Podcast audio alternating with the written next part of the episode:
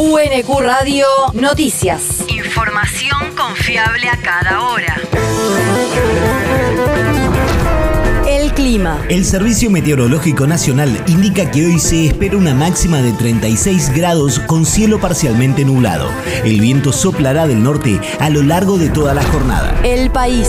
Alberto Fernández dijo que ha sido condenada una persona inocente, alguien a quien los poderes fácticos trataron de estigmatizar a través de medios de comunicación y perseguido a través de jueces complacientes a los que pasean en aviones privados y mansiones de lujo los fines de semana, afirmó el presidente argentino en su cuenta de Twitter respecto de la condena de la vicepresidenta. Según Fernández, este es el resultado de un juicio en el que no se cuidaron las formas mínimas del debido proceso, en el que se violó el principio de no juzgar dos veces un mismo hecho.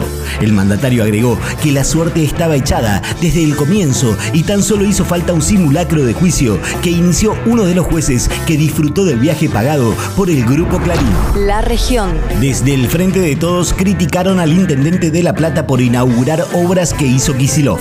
La polémica se generó luego de que Julio Garro recorriera la escuela número 20 y se adjudicara su construcción a través del fondo educativo. En respuesta, el bloque de concejalas y concejales del Frente de Todos destacó que el nuevo edificio fue construido con fondos que giró el gobierno nacional y ejecutado por la gestión del gobernador Axel Kisilov y recomendaron que Garro debería dejar de hacer videos adjudicándose obras que no hizo y trabajar realmente para las y los platenses. El territorio. Mayra Mendoza y Laura Alonso reconocieron la labor de los puntos solidarios. La intendenta de Quilmes y la secretaria de Inclusión Social del Ministerio de Desarrollo Social de la Nación firmaron dos convenios destinados a fortalecer la ayuda y el acompañamiento a las familias en situación de vulnerabilidad social. Hay un solo proyecto político en este país que es solidario con el pueblo. Y tiene que ver con el proyecto político que Cristina Fernández de Kirchner, que Máximo Kirchner representan para todos y para todas. Porque soy coherente con lo que todos los días de mi vida me hace crecer la úlcera que tengo, que tiene que ver con la injusticia que se genera a partir de los medios de comunicación, a partir del partido judicial, en contra de las personas que cuidan al resto de las personas. También entregaron diplomas a los representantes de los puntos solidarios del distrito, además de nuevos utensilios para cada espacio, en reconocimiento a su labor tanto en la pandemia como en la actualidad. El mundo. Hoy se decide la vacancia de Pedro Castillo en Perú. El Pleno del Congreso peruano sesionará para votar si se destituye al mandatario por la figura de incapacidad moral en la tercera moción de vacancia que se inicia desde que asumió la presidencia el año pasado.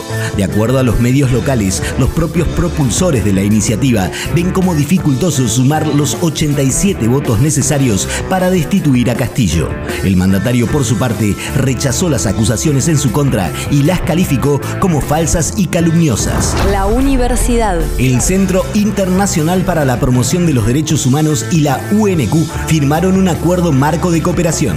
El convenio entre la universidad y el organismo dependiente de la UNESCO declara y se compromete a impulsar la cooperación para fortalecer sus relaciones respecto de colaboración académica y cultural, proyectos de investigación, asistencia recíproca e intercambio en sus respectivos campos y en áreas de mutuo interés. La Universidad Nacional de Quilmes estuvo representada por su rector Alfredo Alfonso, quien estuvo acompañado por los profesores Rodolfo Brardinelli y Matías Peñós, mientras que por parte del centro estuvo su directora ejecutiva Fernanda Gil Lozano y la coordinadora de asuntos legales Gabriela Pantuso. El deporte. Schwartzman y otros ocho argentinos figuran en la lista para el Abierto de Australia 2023.